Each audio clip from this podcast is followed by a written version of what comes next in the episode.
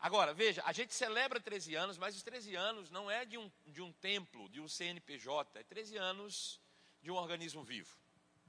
Amém. A gente celebra 13 anos da expansão do reino de Deus sobre essa terra através da palavra da fé, do ministério verbo da vida. E você, tendo chegado no início ou tendo chegado hoje, faz parte dessa história. Amém? Então, antes de começarmos, eu queria que você desse uma salva de palmas para essas pessoas lindas que estão aqui hoje, participando dessa festa bonita. Fala para quem está do seu lado aí que privilégio essa data ser celebrada ao seu lado. Amém? Quero agradecer ao pastor Guilherme pelo convite. Me senti muito honrado e prometo que vou me esforçar para pregar direitinho hoje, tá bom? Bom, quem não esteve aqui ontem à noite, levanta a mão. Algumas poucas pessoas, mas não tiveram. A maioria teve. Nós vamos dar continuidade àquilo que nós começamos a falar ontem. É claro que eu vou precisar contextualizar aqui um pouco sobre aquilo que eu comecei a falar, para que as pessoas que chegaram hoje não fiquem fora do contexto disso. Amém? Eu queria que você abrisse a sua Bíblia mais uma vez, lá em Gênesis capítulo 1, verso 26. Gênesis 1, 26. Eu sei que quem esteve aqui ontem à noite não vai ler mais Gênesis 1, 26 da mesma maneira. Sim ou não? Tenho certeza disso. Gênesis capítulo 1, verso 26.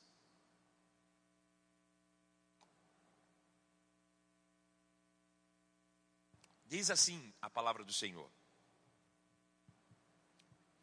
Também disse Deus. Quem foi que disse?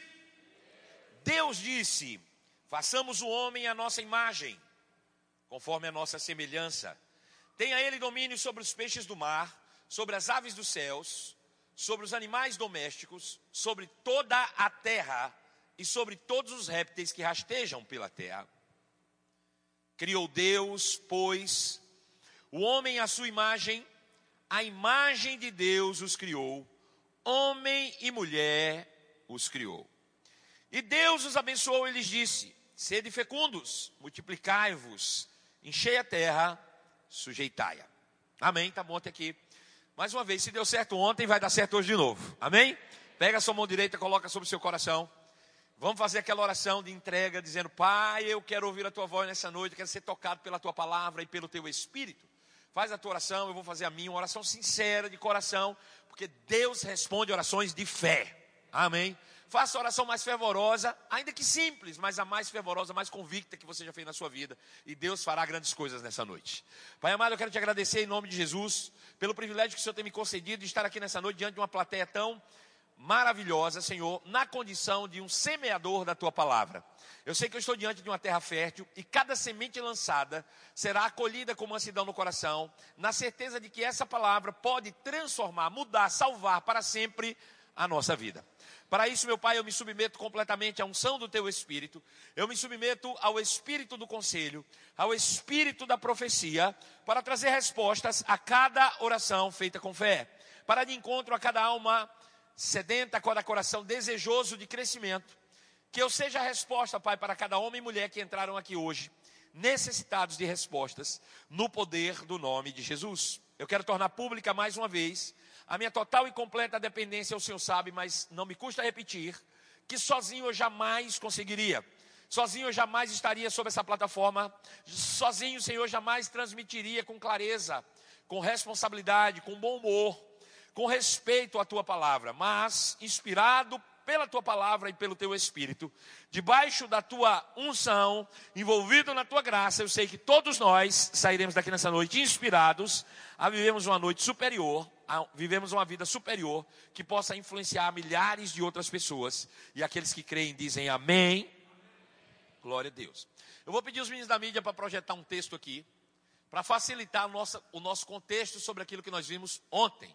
É só uma frase, mas que vai fazer você lembrar de tudo aquilo que nós pensamos um pouco ontem.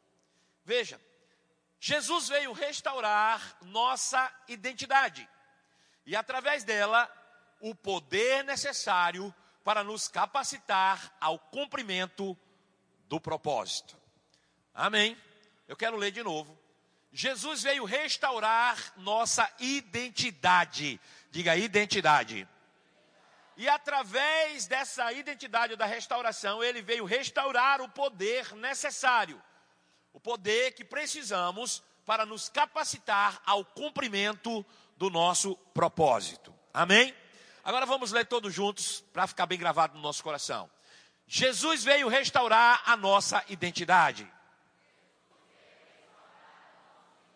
E através dela, o poder necessário para nos capacitar ao cumprimento do nosso propósito. Veja, todo ser humano busca pelo sucesso, nós vimos isso ontem.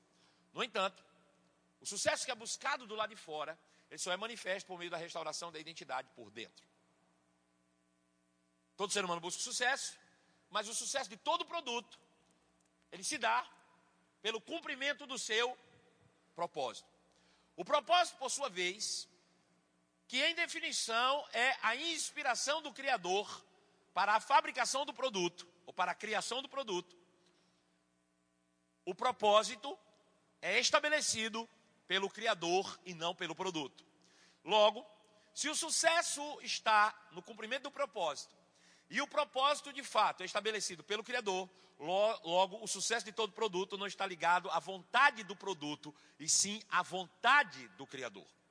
É por isso que o apóstolo Paulo diz, depois de ter durante 11 capítulos no livro de Romanos falado sobre como Deus nos tirou da nossa condição vil de viver de uma condição deplorável, qual nós nos metemos por meio do pecado, tendo nos tornado pecadores, indignos de permanecer na presença de Deus, mas como Ele, através da obra de Cristo, nos resgatou no homem interior, no ser espiritual, a uma condição de filho, de uma maneira justa, para que não restasse nenhuma dúvida de que Ele se tornaria não só justo, mas justificador de todos aqueles que o buscam.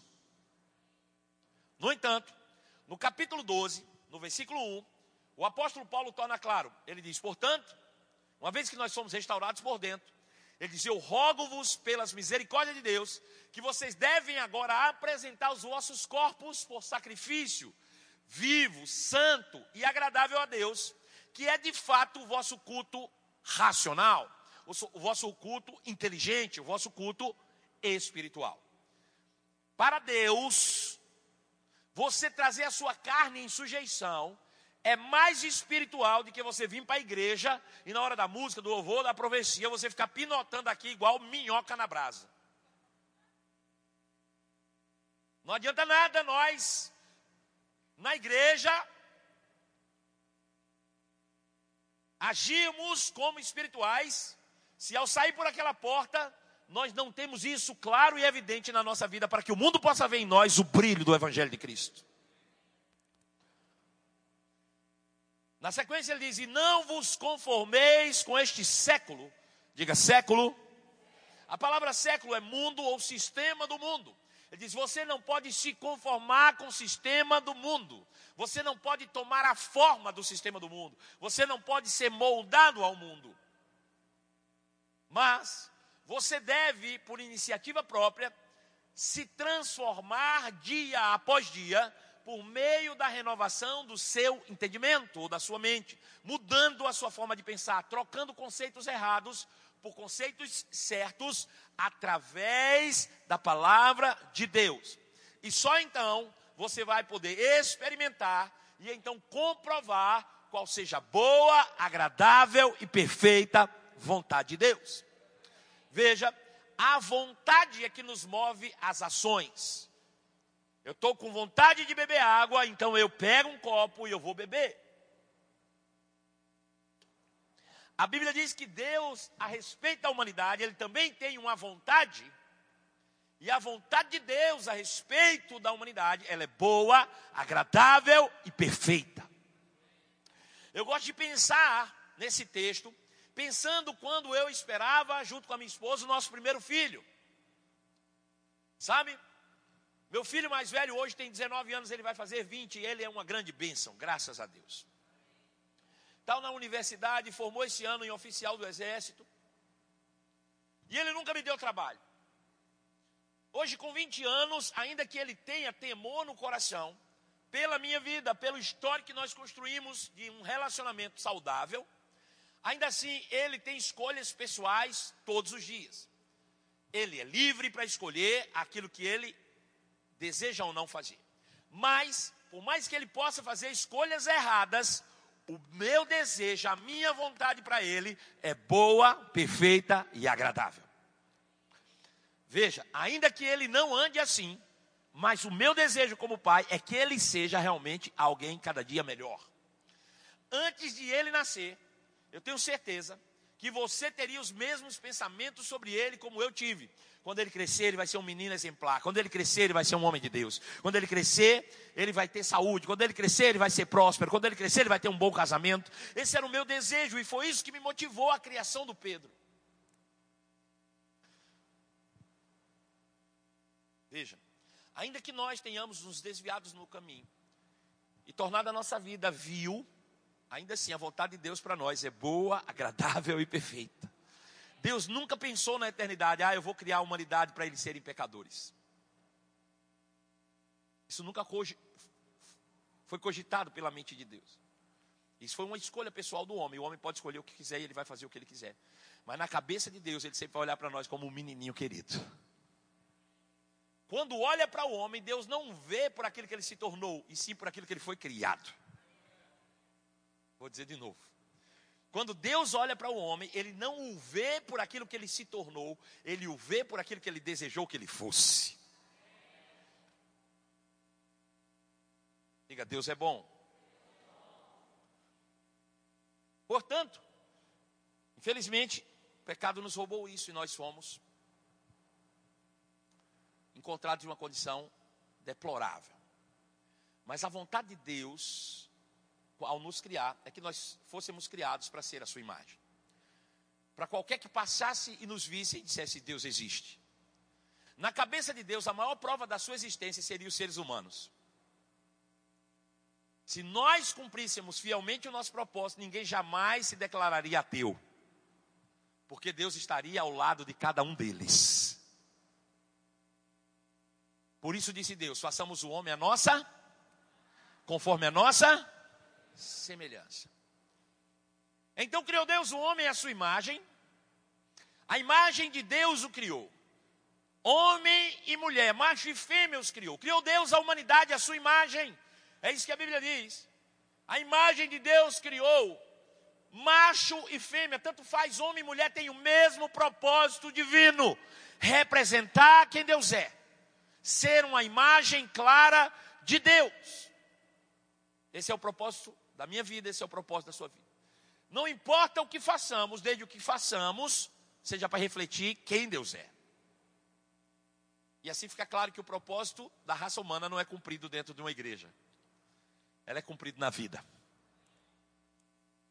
Nós precisamos ter isso claro na nossa mente todos os dias. A nossa mente tem que estar realmente em todo o tempo moldada a isso. Porque fomos criados para ser imagem conformando-nos cada dia à sua semelhança. Por isso o apóstolo Paulo diz: vocês não devem se conformar com o mundo, vocês devem se conformar com Deus. Nós não fomos criados para ser conformados com o mundo, nós somos criados para ser conformados com Deus. Você está comigo? Aleluia. E a Bíblia diz que Deus o abençoou e disse: sede fecundos. E a palavra fecundos aí, como nós vimos ontem, significa sede frutíferos. Deem frutos, frutifiquem então, lembrando o que nós vimos ontem, Deus nos criou semelhantes a Ele, diga semelhança, diga Ele nos abençoou, para que nós dessemos frutos. Semelhança, bênção, fruto. Semelhança, bênção, fruto. Nós deveríamos estar com isso na mente todos os dias. Eu sou semelhante a Deus, eu sou semelhante a Deus, eu sou semelhante a Deus, eu sou abençoado. E você ir lá e agir e se comportar e falar à altura dessa verdade todos os dias da sua vida. E ainda que em algum momento você fosse confrontado, confrontado confrontada pelas circunstâncias da vida, ao invés de se abraçar com as circunstâncias do mundo, se conformando à sua realidade mundana, você deveria voltar cada vez mais ao espelho espiritual, até que você estivesse conformado à imagem de Deus, até que você tivesse convencido de que você é a imagem de Deus. Sabe, queridos, para mim falar que a imagem, eu sou imagem semelhante de Deus, hoje tem um peso bem diferente do seu. Porque eu sou melhor do que você? Não, porque eu já voltei mais vezes no espelho. Nós estamos entendendo isso? Quanto mais você chegar no espelho e, e, e, ler essa verdade em Gênesis 1, 26, ou Gênesis 1, 27, eu sou a imagem de Deus, eu sou a imagem de Deus, eu sou abençoado, eu sou a imagem de Deus, eu sou abençoado, eu sou a imagem de Deus, mais você cada dia vai se comportar parecido com Ele. Diga, Deus é bom. Esse era o projeto original de Deus, no entanto, uma proposta tirou o homem do rumo uma circunstância, um questionamento. A Bíblia diz que a serpente mais sagaz, mais esperta, mais inteligente, mais sabida de que todos os outros animais que Deus já tinha feito, de forma astúcia ou astuciosa, ela disse para a mulher: Ei, foi isso mesmo que Deus disse? Dúvida acerca daquilo que ela acabara de ouvir. Que você não pode comer nenhuma fruta do jardim. E respondeu Eva: Não, comemos de todas as árvores do jardim, mas da árvore do conhecimento do bem e do mal, disse Deus: Dessa não podemos nem comer nem tocar. O fato é que Deus nunca disse que o homem não poderia tocar na árvore. E o acréscimo colocado nas Escrituras foi a oportunidade vista pela serpente de confrontar Eva em suas crenças. Sabe, queridos, a nossa falta de firmeza doutrinária é o motivo maior de nós cairmos em tentação. Vou falar de novo.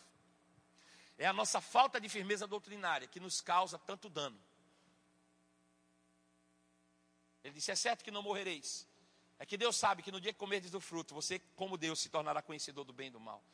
Ou seja, parafraseando a, a frase da serpente, ele está dizendo: Ei, se Deus disse que você é semelhante a Ele, que você é abençoado e tudo que você precisa é frutificar, Deus está mentindo para você. Você não é isso tudo. Você não é semelhante a Deus. Você precisa fazer alguma coisa para se tornar. Você precisa comer o fruto e então, comendo do fruto, você será ou encontrará-se abençoado se tornar semelhante a Deus. Veja, o diabo botou você para pensar de ponta cabeça. Ele tira Deus do espelho, ele tira Deus da sua referência e coloca Deus como expectativa de vida. E o homem, na expectativa de se tornar semelhante a Deus, ele come do fruto. E ao contrário de se tornar semelhante a Deus, ele se torna semelhante ao diabo. Ele perde a sua identidade. Ele faz de Deus mentiroso. Esse é o pecado mais cruel. O escritor de Hebreus diz que a incredulidade é o pecado que mais afronta Deus. Por quê? Porque todas as vezes que você vai contra o que a palavra de Deus diz, você está fazendo de Deus mentiroso. Aquele que te criou, aquele que te deu tudo. E o homem então ele cai em uma condição agora deplorável, morto espiritualmente. Foi tirado de dentro do Éden e perdeu o acesso ao espelho, que é a árvore da vida ou a palavra de Deus, a quem ele poderia todos os dias olhar e ir se conformando à imagem, conforme a semelhança daquele que o criou. Uma vez sem identidade, agora ele é como uma garrafa sem rótulo. Qualquer um que chegar pode botar o rótulo que quiser. A humanidade, a humanidade foi escravizada exatamente nisso. Uma perda de identidade. O homem que havia sido criado semelhante a Deus, e havia recebido domínio e poder sobre toda a natureza criada, o ambiente em que ele vivia, escravizado, caiu dessa condição e se tornou fruto do meio em que vivia. Antes, o homem tinha como capacidade dominar o ambiente e determinar como as coisas deveriam acontecer. Agora, sem identidade, é o ambiente que determina quem ele é. Antes, entendendo quem ele era, ele dominava sobre, sobre os peixes do mar, sobre as aves do céu, sobre toda a terra, sobre os reinos animais, vegetal e mineral. O homem tinha poder sobre a árvore, sobre plantas e sobre todas as obras das suas mãos. E é incrível como o diabo consegue afrontar Deus. Porque as coisas que mais dominam o homem hoje é aquilo que o homem deveria dominar.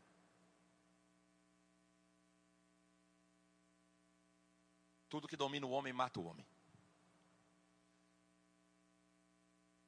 Quantas pessoas a gente não vê escravizadas pela droga? E eu pergunto: de onde vem a droga? Vem da planta. E quem deveria dominar sobre a planta? Era o homem. Mas, no entanto, no entanto agora a planta domina sobre o homem. Quantos são escravizados no alcoolismo, na bebida? Que não vem de outro lugar senão da planta a qual deveria ser dominada pelo homem e agora domina o homem.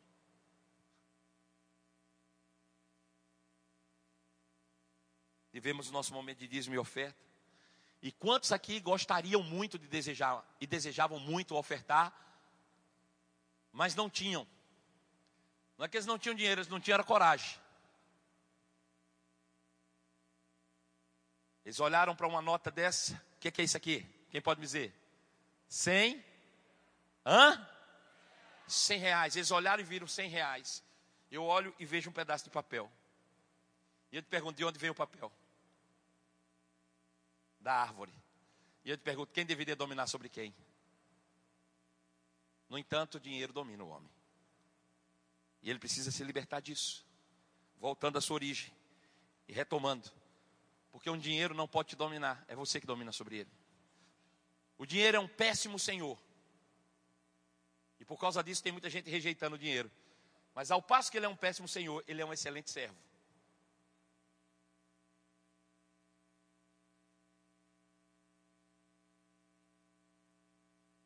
Homem perdeu a identidade, ele perdeu o domínio. Quando ele perde a identidade, ele perde o poder de controlar o ambiente à sua volta. E isso é degradante. Todo esse projeto original se perdeu por causa do pecado de Adão. E a raça humana passa a ser escravizada no seguinte pensamento: precisamos fazer algo para, nos, para, para que tenhamos alguma coisa. Sabe, todos os dias a gente acorda pela manhã e a gente quer trabalhar. Trabalhar para quê? Para pagar conta. Você já reparou que o ser humano, quase todos eles vivem, a maioria deles vivem um mês atrasado. Você recebe salário para pagar o que já gastou. É verdade, ao invés de você receber e dizer, graças a Deus, eu tenho isso tudo e posso gastar com o que eu quiser nem sobre isso você tem domínio mais.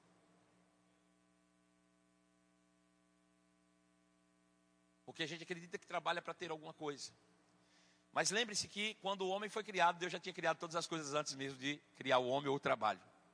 O trabalho nunca foi para mantimento, o trabalho sempre foi por vocação, para cumprimento do propósito. Aqueles que trabalham, trabalham para manifestar quem Deus é através do, através do seu trabalho. E quando você faz isso, você atrai as pessoas para perto de você. A raça humana foi escravizada no seguinte pensamento: eu preciso ter alguma coisa para me tornar alguém. Então veja, a ideia do homem passa a ser: eu preciso fazer alguma coisa para ter, e eu preciso ter para ser. E aí ele começa a viver uma vida como de um cachorro correndo atrás do rabo. As suas ações, elas são inspiradas por uma expectativa de futuro e não por uma realidade daquilo que já havia acontecido. Deus já havia nos criado prontos para fazer, e não com expectativa de que fizéssemos para nos, nos tornar alguém. Diga, Deus é bom. O homem perdeu a sua identidade original e passou então a ser o resultado do ambiente que ele vive. Foi uma questão de tempo e ninguém mais acreditava em uma vida diferente desta. Sabe, queridos, você chega hoje para o mundo e diz: Ei, você está escravizado, isso é uma escravidão para você. E eles vão rir de você. E vai dizer: escravo é você que é crente. Você não pode beber, você não pode fazer isso. Nós é livre. E eu vou dizer: você nunca vai convencer com palavras aqueles que estão lá fora de que eles estão em escravidão. É por isso que a maioria das pessoas que vêm para a igreja vem porque estão destruídos. Mas será que é só quem está destruído que precisa de Cristo? Nós tentamos nos justificar dizendo que, ah, mas sem Cristo não há felicidade lá fora. Deixa eu te dizer, tem muita gente feliz lá fora, sem Cristo, mas vai feliz para o inferno. Porque se a nossa esperança tivesse apenas para esse mundo, para esse tempo, Para esse momento aqui, nós seríamos os mais miseráveis dos homens.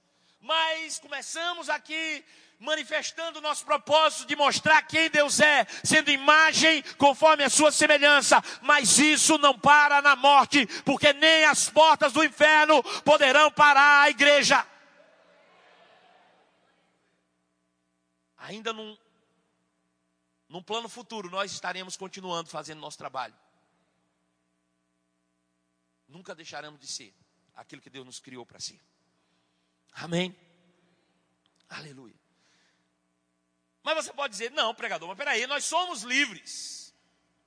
Fazemos escolhas todos os dias. Será que fazemos mesmo? Sabe, nós somos, nós somos treinados a não fazer escolhas. Nós nascemos quando criança e quando vamos crescendo, ao invés de nós ensinar os nossos filhos a pensar e fazer escolhas, nós nos recusamos muitas vezes a dar respostas para eles. Nós é que fazemos escolhas por eles. E ele vai crescendo, então quando ele chega numa certa idade, ele vai para a escola, onde ele deveria aprender escolhas. E chega na escola, ele aprende as mesmas coisas ano após ano, sem se questionar. Você não pode questionar por que, que os alunos na escola sentam um atrás do outro. Você aprende que é assim e ponto final. Aí saímos da escola e vamos para a igreja, onde deveríamos ser libertos dessa escravidão. E aí chega na igreja nós encontramos a religião que só faz impor medo. Cuidado, cuidado, Deus está vendo. Cuidado, olhinho com o que vê. Cuidado, boquinha com o que fala. Cuidado, ao invés de nos ensinar quem somos, nos enchemos de um monte de regras de pode e não pode. Cuidado, o diabo vai te pegar. E aos poucos nós vamos nos tornando um bando de alienados livres. Que até fazem escolhas, mas são escolhas viciadas pelo sistema. Porque o sistema do mundo ele é impiedoso, ele escraviza mesmo. E ele diz: você pode escolher o que você quiser, tá? Desde que o que você escolha seja aquilo que eu quero.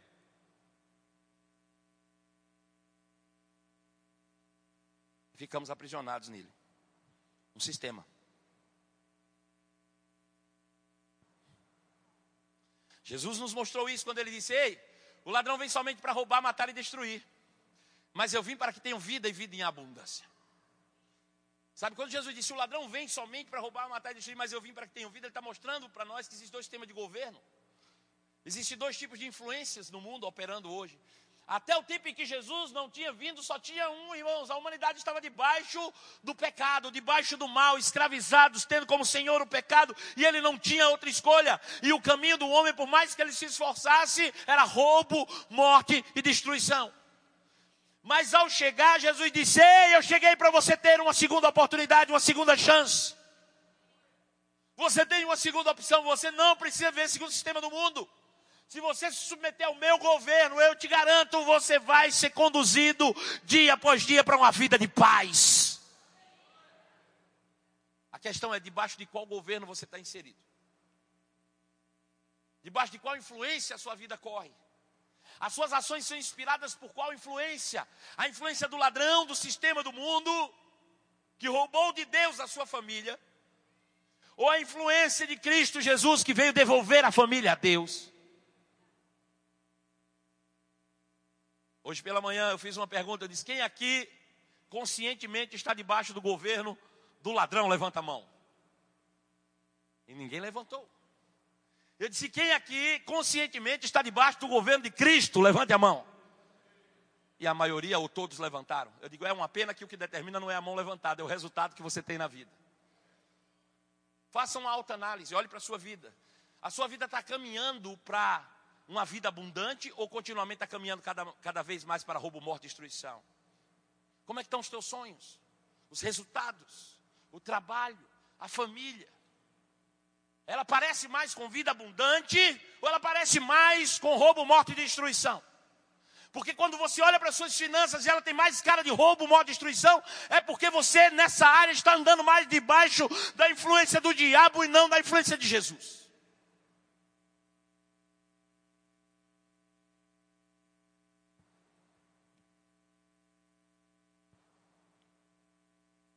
Fomos escravizados. O escritor Paulo ele diz que nós não devemos nos conformar com este século, é o sistema do mundo. O salmista diz que feliz é o homem que não anda segundo o conselho dos ímpios, é o sistema é o sistema do mundo. Nós precisamos identificar isso e caminhar sistematicamente debaixo da influência de Jesus. O sistema é mesmo imperativo, ele diz: se você pode escolher o que quiser, você pode até escolher o que quiser, desde que você escolha seja exatamente tudo aquilo que eu quero. Agora eu quero que você pense comigo aqui. Um passarinho que nasceu dentro de uma gaiola. Quem aqui já viu um passarinho em uma gaiola? Um passarinho nasceu dentro de uma gaiola, ele foi chocado ali, tinham ovos ele nasceu naquela gaiola, ele cresceu naquela gaiola, ele é um passarinho adulto, mas ele nunca viveu fora daquela gaiola. Aí você chega para o passarinho e diz: Passarinho, você está aprisionado. Passarinho, você está preso, você é escravo nessa gaiola. Isso não é vida para você. Ele vai dizer para você: Ha, ha, ha. Eu nasci aqui, meu filho. Aqui eu tenho comida, aqui eu tenho água, Aqui eu tenho espaço, eu tenho um pauzinho para descansar, ainda tenho umas grades para me proteger. E você vai dizer para o passarinho: Ei, rapaz, você está preso, cai, cai na real. E ele diz: Não, rapaz, olha, eu tenho tudo que eu preciso nesse espaço aqui. Quando eu era criança, eu criava passarinhos. Um dia eu caí na real que eu estava aprisionando aqueles bichos. E decidi soltar a todos num só dia. Peguei todas aquelas gaiolas e botei no meu quintal. Aqueles que estavam mais recentes, eu abri, eles estavam ariscos, eles voaram e foram embora. Mas aqueles que já estavam muito tempo na gaiola, eles se recusavam a sair. Alguns ainda saíram, mas não saíram do meu quintal. E quando eu percebi, eles tinham voltado para dentro da gaiola de novo por causa da comida e da água que lhes era oferecido. Por causa de comida e água, muitos se recusaram a beber no rio.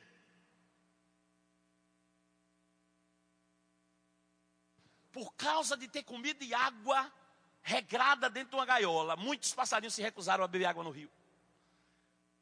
Por causa de um pauzinho, muitos se recusaram a ir nas florestas.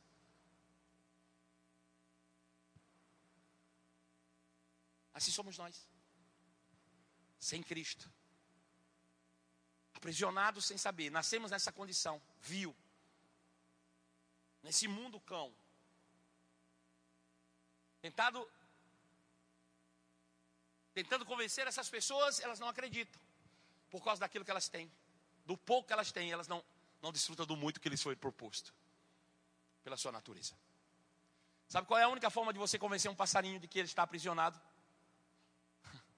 É se você mostrar a ele um outro passarinho da mesma espécie voando fora das grades.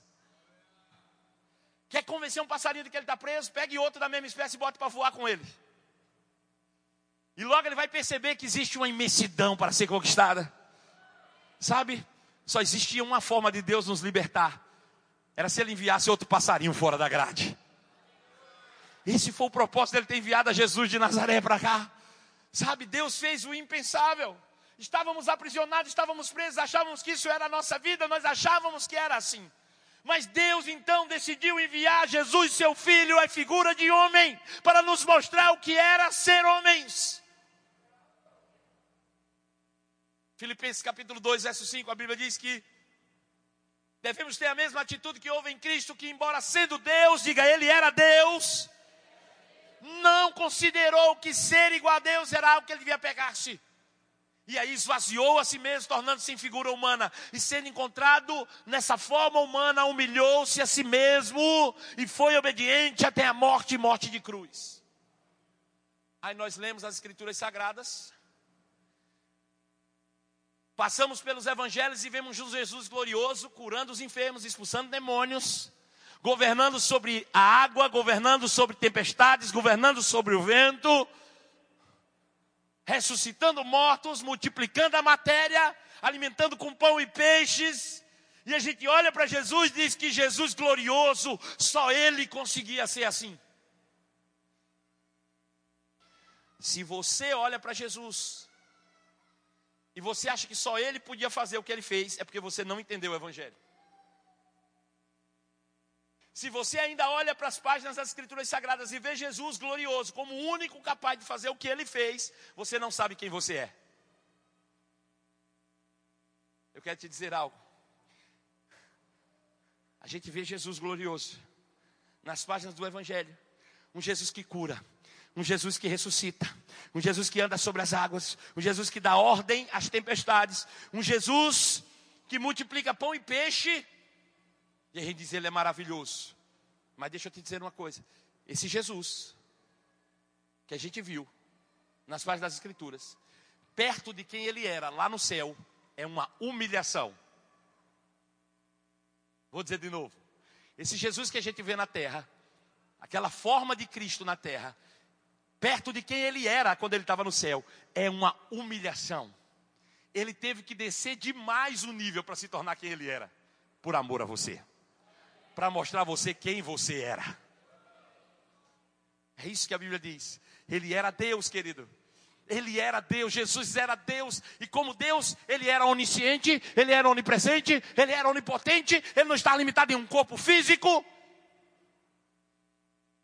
Ele era Deus com todas as suas prerrogativas divinas, mas a Bíblia diz que ele não considerou que isso era importante demais para ele, que ele não pudesse abrir mão para vir cá nos resgatar. Então ele desceu da sua glória, se despiu da sua deidade e se tornou semelhante aos homens. Sendo encontrado em figura humana, a Bíblia diz que ele humilhou a si mesmo. Deus se humilhou, irmão, não foi só na cruz. A gente costuma ver a humilhação de Cristo na cruz, mas a humilhação dele começou bem antes. O Deus criador do universo, irmão, decidiu largar o céu e vir para a terra ser um homem. Ele poderia ter vindo para cá, apenas aos 33 anos de idade, montado num cavalo branco.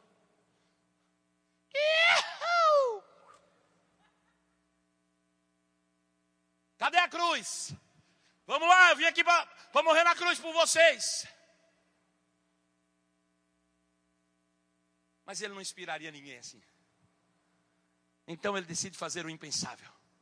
O Deus criador do universo decide vir para a terra não como Deus, mas como uma criatura sem forma ainda no ventre de uma menina que talvez não tivesse mais do que 16 ou 17 anos.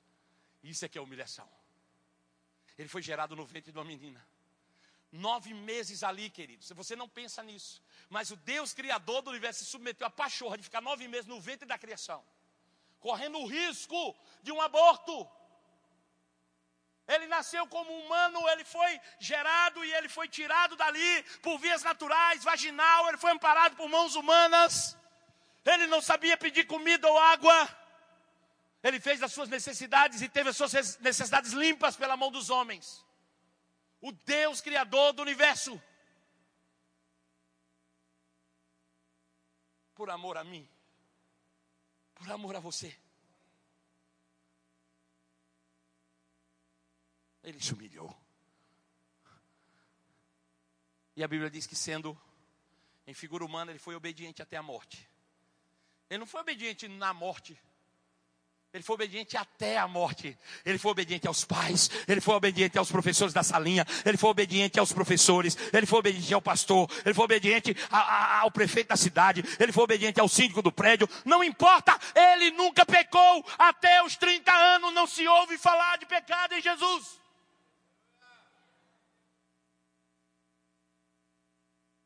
Aos 30 anos, Jesus então surge pela primeira vez publicamente para começar o seu ministério.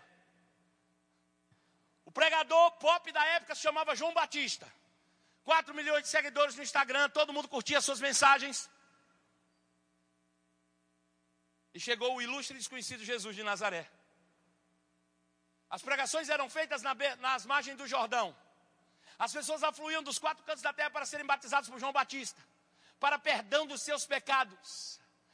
Eu tenho certeza que naquela época existiam os fofoqueiros também da igreja, que ficavam olhando para ver quem ia chegar ali. Vamos ver quem é que tem o pecado mais cabeludo. De repente chegava uma autoridade, chorando, encostava perto de João Batista, conversava alguma coisa. João Batista dizia: Vá para a água. E o cara dizia: Está vendo aí, Fulano? Tu achava que ele era perfeito? Olha lá, tem pecado. Está em pecado, irmão, está em pecado. Todos nós estávamos, sem exceção. Sabe quem era o único ali que não tinha pecado? Jesus de Nazaré. Mas, no entanto, ele fez a mesma coisa. Ele se aproximou do dia lá no Jordão. Eu não sei como é que era naquela época, eu não sei se tinha fila, eu não sei se tinha senha, eu não sei se era por ordem alfabética ou ordem de chegada, eu não sei. Mas uma coisa eu tenho certeza: Jesus não deu carteirada quando ele chegou às margens do Jordão. Ele esperou a sua vez humildemente, e quando chegou a sua vez, ele se abaixou naquelas águas, mesmo sem ter pecado.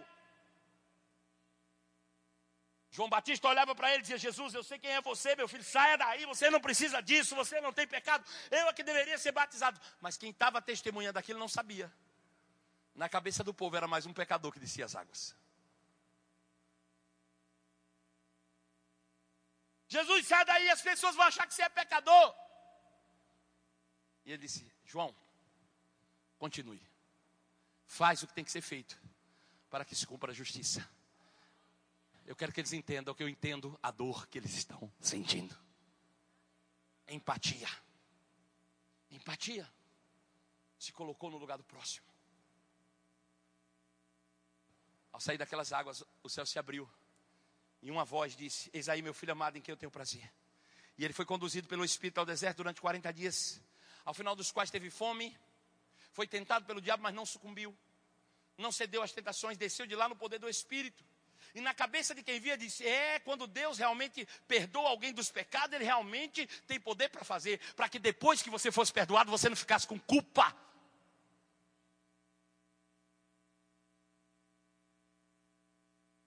Diga, Deus é muito bom. Tudo fez por amor. Diga, por amor. É esse Jesus que nós devemos nos espelhar. É esse Jesus o nosso passarinho fora da grade que veio nos mostrar o que era ser homem. Por isso que Paulo disse, em Romanos capítulo 8, verso 29, que Deus coopera ou opera junto com aqueles que amam a Deus. Coopera para o bem deles. Daqueles que foram chamados segundo o seu propósito, porque aqueles que de antemão Deus conheceu, Deus também os predestinou para serem conforme igual, de acordo com a imagem do seu filho, com o único objetivo de que o seu filho não fosse único, mas o primeiro entre muitos iguais a ele. Jesus passou por tudo isso para que você se tornasse semelhante a ele. E agora só depende de você. Foi esse Jesus, queridos, que certa feita saiu para orar e olhar no espelho um pouco mais, deixou seus discípulos a sós, e quando ele voltou às margens do mar da Galileia, não encontrou mais os seus discípulos. Ele disse: Você viu alguém, uns discípulos que estavam por aqui? Disse, eles foram para o outro lado do mar da Galileia. Ele disse: Ah, então eu vou encontrar com eles. E aquela pessoa, e eu aqui estou conjecturando, né? Obviamente contando a história. A pessoa disse: Não, o senhor não está entendendo.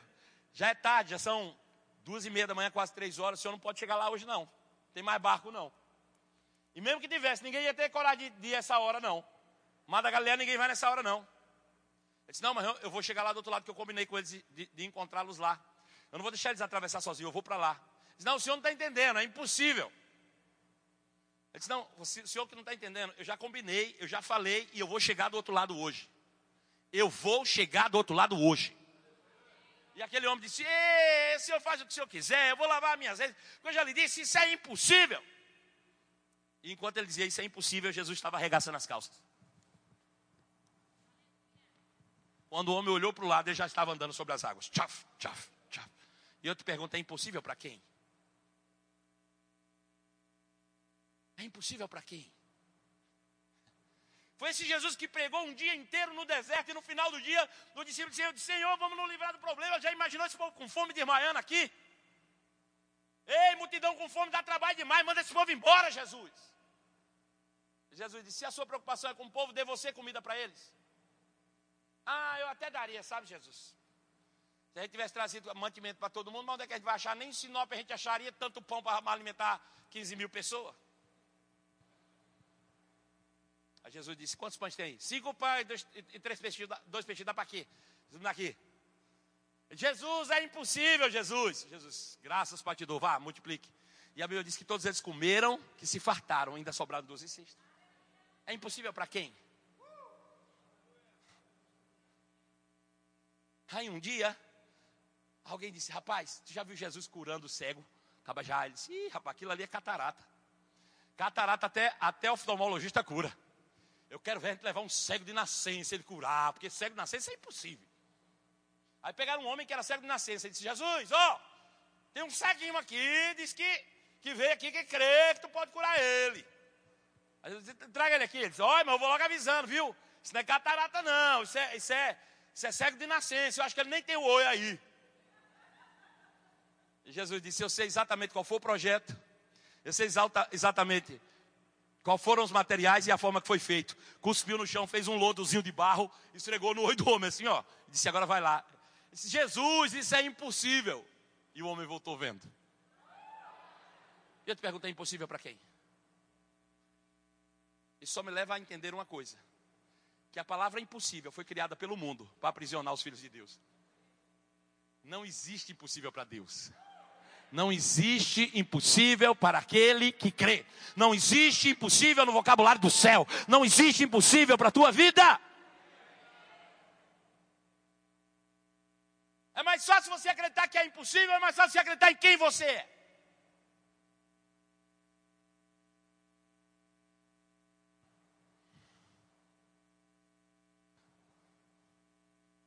Se você voltar todos os dias sua, ao seu passado, você vai morrer depressivo, ansioso, e com todos esses males têm afligido a, a raça humana. Por quê? Porque você vai ver as suas frustrações, os seus medos, as suas incapacidades. Porque por mais que a gente diga muitas vezes, ah, por que, que aconteceu isso? No fundo a gente sabe por que, que aconteceu. A gente sabe o quão nós erramos, a gente sabe exatamente. Mas deixa eu te dizer, quando Deus olha para um homem, ele não vê o que ele fez, ele vê o que ele criou. Você não é o resultado das suas experiências ruins. Você não é o seu passado. Deixa eu te dizer, você é aquilo que Deus te criou para ser.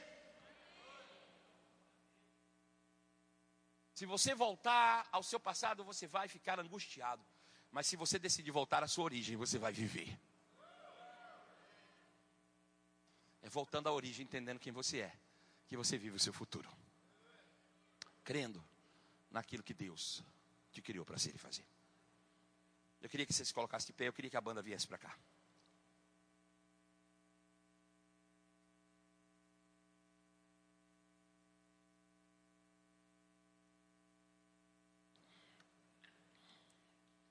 Diga, Deus é bom.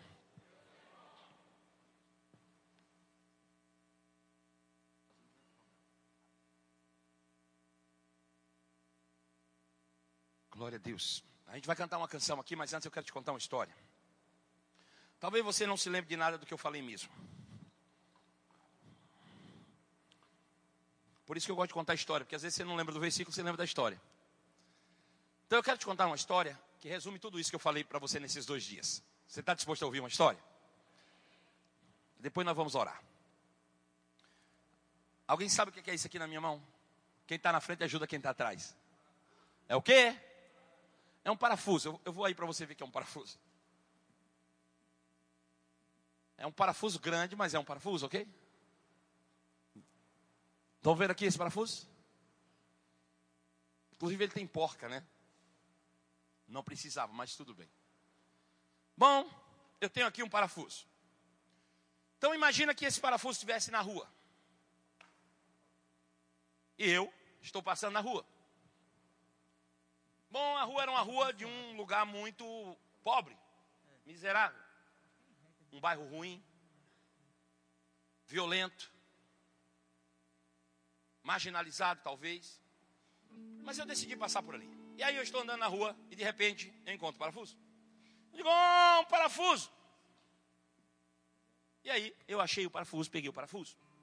Eu pergunto, o que é que um parafuso perdido na rua ou caído na rua pode me ensinar? Que mensagem ele pode transmitir? Primeiro, será que ele nasceu aqui na rua?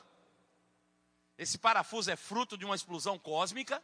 Pô, surgiu um parafuso na rua.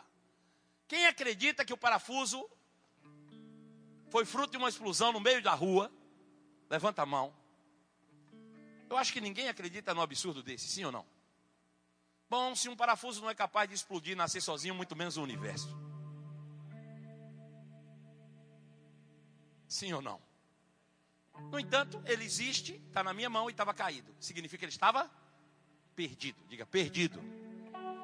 Agora, se ele está perdido, significa que um dia ele foi criado, que ele tem um criador e que ele tem um dono. Só que o dono perdeu e agora ele está perdido. Se ele foi criado, ele tinha um propósito original, mas perdido, ele nunca vai cumprir propósito. Sim ou não? Fala para o seu irmão, perdido não cumpre, propósito. Mas agora eu encontrei o parafuso na rua. E agora esse parafuso me pertence. Afinal de contas, achado não é roubado. Quem perdeu que é relaxado. Bom, eu posso usar esse parafuso agora para botar numa gaveta de armário que eu tenho na minha casa que está caindo uma tampa. Posso ou não posso? Posso, vou torná-lo útil. Eu posso botar esse parafuso na porta de um guarda-roupas que está despencando. Posso ou não posso? Posso, é meu, eu faço o que eu quiser. Agora, o fato de eu ter colocado esse parafuso no, armário ou num guarda-roupas, significa que agora ele está cumprindo um propósito? Não. Ele está sendo útil. Mas será que foi para isso que ele foi criado? Isso mostra que ser útil não significa cumprir propósito. A gente pode estar sendo útil e não cumprir o propósito. Mas eu queria dar esse parafuso um propósito, um fim digno. Será que existe alguém que poderia me dar resposta sobre esse parafuso, sobre para que, que ele foi criado? Alguém poderia? Quem poderia me dar tal informação? Só o Criador dele. Bom, vamos tentar descobrir. Ele tem um número aqui. Ah, eu já sei. Ele foi criado pela Gerdau. Quem topa comigo fazer uma viagem até a Gerdau? Para descobrir qual é o propósito desse parafuso. Vamos fazer essa viagem. Chegamos na Gerdau, procuramos o dono da Gerdau. Disse: Ei, eu achei esse parafuso na rua. E eu queria saber se foi você que fabricou esse parafuso. Então ele vai olhar. Vai dizer: Foi, Marcelo, fui eu criei. Eu disse, você pode me ajudar? Eu achei, eu queria dar ele um propósito, colocar ele realmente naquilo que ele foi criado para ser. Você pode me dizer para que, que esse parafuso serve? Foi criado para quê? Ele disse, Marcelo, você tem tempo? Eu digo, tenho. Ele disse, senta aí, eu vou te contar uma história. Eu me sentei. Disse, Marcelo, a gente já tinha criado muita coisa, muita coisa. Mas um dia nós nos reunimos como diretoria e nós somos três sócios. E aí um de nós disse assim, ei, a gente já criou tanta coisa, chegou a hora da gente marcar a nossa existência na humanidade. E se a gente criasse algo que fosse exclusivamente nosso, que ninguém mais fizesse, algo que pudesse marcar para sempre a nossa existência, algo que fosse a nossa cara, algo que se alguém olhasse dissesse, foi a Gerdau. E ainda que um dia ninguém mais conhecesse a gente, se encontrar, vai dizer, ele existiu, ou ele existe. Eu disse, cara, a ideia é legal, mas o que a gente poderia criar, por exemplo? Eu disse, então, eu estava pensando o seguinte. Eu percebi que a humanidade tem sofrido muitos traumas, quedas, acidentes. E se a gente criasse um parafuso que fosse capaz de colocar próteses humanas, devolver um sorriso, restabelecer um andar, colocar a pessoa hábil de novo ao trabalho. Eu disse, cara, tua ideia é sensacional, só tem um problema. Onde é que a gente vai achar um material capaz de fazer um parafuso desse? Disse, por quê? Ele disse, cara, porque tem que ser leve, tem que ser durável, tem que ser antioxidante, tem que ser antibiótico. Eu disse, eu sei, tem um material que dá para fazer tudo isso. Só que é caro. Eu disse, como assim? Ele disse, então, o titânio é capaz de fazer isso. Só que é caro.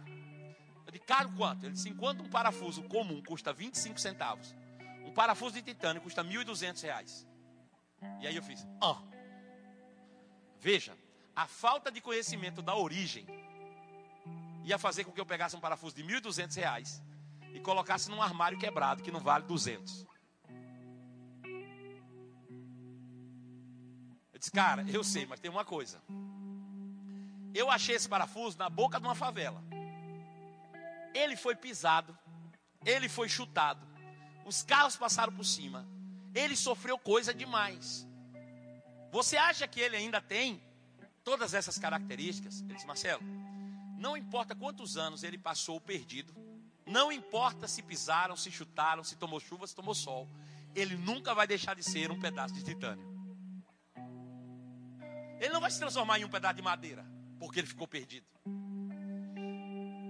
Não importa por onde esse parafuso tenha andado, não importa o que tenham feito com esse parafuso, ele sempre vai carregar as características, os atributos da sua origem. Ele sempre será um pedaço de titânio. Eu digo, mas e a sujeira? Eles têm um produto que passa e limpa, tornando ele novo. Bom, o que essa história de parafuso tem a ver com a gente? Tudo. Nós éramos esse parafuso, perdidos. Muitos de nós nascemos do interior, na roça, na favela, ou nos grandes lugares de elite, não importa, mas todos estávamos perdidos. Até que um dia Jesus nos encontrou, nos resgatou e nós passamos a ser pertencentes a Ele. Ele disse: Eu não quero apenas que Ele seja útil, eu quero que Ele cumpra propósito. Agora eu te pergunto: o fato de eu ter sido encontrado por Jesus automaticamente já me faz cumprir o propósito? Não. Se eu quiser cumprir o propósito, eu vou ter que voltar em um lugar. Sabe aonde? no meu fabricante. Quem topa voltar comigo ao fabricante de Deus? Nós voltamos agora ao fabricante. E eu digo: Deus, eis-me aqui hoje. Muitas dúvidas cercam a minha vida. Pessoas dizem que eu sou coisas que eu não acredito que eu seja. Eu não acredito naquilo que às vezes as pessoas dizem. Foi você que me criou. Deus vai olhar para você e vai dizer: Foi, filho. Foi eu que te criei. E qual foi o propósito pela qual o Senhor me criou? Ele disse: Você tem tempo? Eu digo: Tenho. Ele disse: Não, senta aqui que essa história é bem longa.